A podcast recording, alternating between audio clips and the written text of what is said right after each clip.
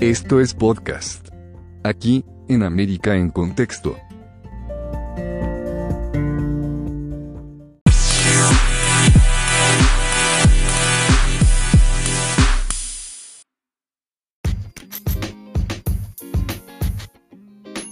Analizamos América, te lo llevamos a ti.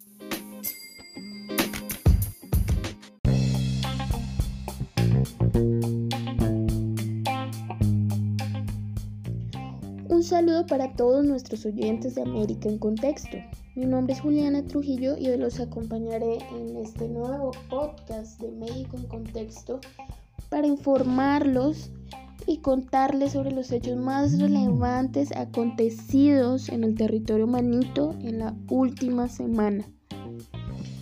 Empecemos por supuesto con las cifras del COVID-19 en el territorio azteca. Para este domingo 19 de julio, la Secretaría de Salud registró un total de 344.224 casos confirmados. Además, un total de 39.184 defunciones. De esta manera, México se acerca al límite de los 40.000 muertos por COVID-19. Y a pesar de que ha sido uno de los países más afectados y más golpeados por la contingencia sanitaria junto a Brasil y Estados Unidos, desde el pasado primero de junio el gobierno federal adelantó una etapa conocida como la nueva normalidad. La nueva normalidad consiste en un proceso de reactivación económica y de reapertura de sectores económicos esenciales y no esenciales. Entre los no esenciales destaca la reapertura de algunos bares, iglesias, cines, restaurantes, pero únicamente está permitida la ocupación del 30% del aforo total.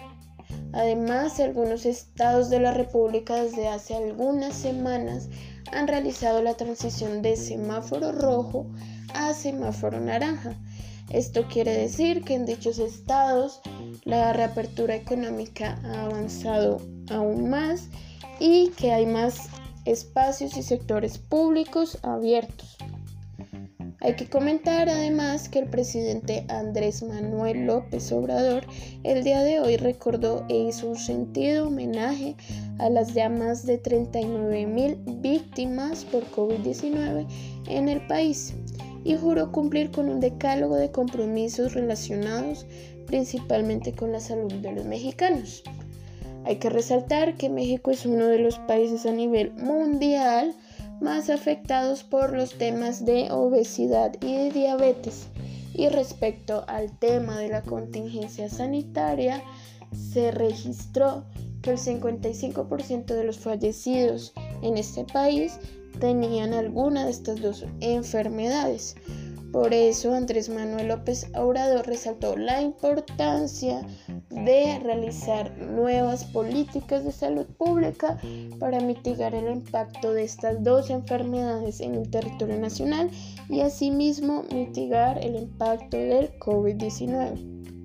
De igual manera hay que comentar que el presidente de Estados Unidos, Donald Trump, en una entrevista emitida a los medios que por favor se fijen más en la situación del COVID en México y no en la de su país. Insistió en que el tiempo le dará la razón y la enfermedad provocada por el nuevo coronavirus desaparecerá. Hace una semana, AMLO había visitado a su homólogo Donald Trump. Sin embargo, estas últimas declaraciones que realizó el mandatario estadounidense vuelven a poner tensión en la relación bilateral de ambos países. Esto porque además comentó que afortunadamente había realizado el muro que divide la frontera entre México y Estados Unidos y que gracias a ese muro no ha sido mayor la situación del COVID en su país. Continuemos con las noticias más importantes en la política interna de México. Esta semana dio mucho de qué hablar la extradición de Emilio Lozoya, exdirector de Petróleos Mexicanos. Emilio Lozoya llegó este viernes a México luego de ser extraditado desde España, pero su ubicación fue causa de confusión por parte del gobierno mexicano. El presidente Andrés Manuel López Obrador afirmó que el exfuncionario fue trasladado a un reclusorio. Más tarde, el secretario de Seguridad, Alfonso Durazo, dijo que Lozoya no ha pisado la cárcel y que fue llevado a un hospital porque llegó con anemia.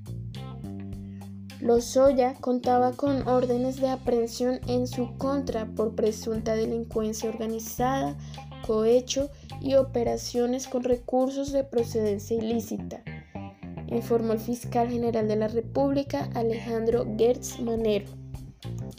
Finalmente, uno de los hechos que causó mayor conmoción esta semana en el territorio azteca y que se viralizó en redes sociales fue un nuevo video que presuntamente fue difundido por el cartel Jalisco Nueva Generación.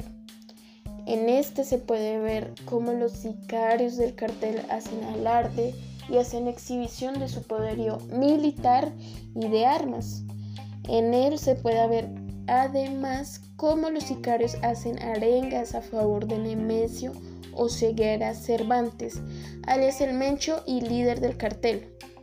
Y en las últimas horas, nuevamente el CJNG lanzó un nuevo video en redes sociales en el que declaran la guerra en contra de José Antonio Yepes Ortiz, alias el Marro, líder del cartel de Santa Rosa de Lima de Guanajuato.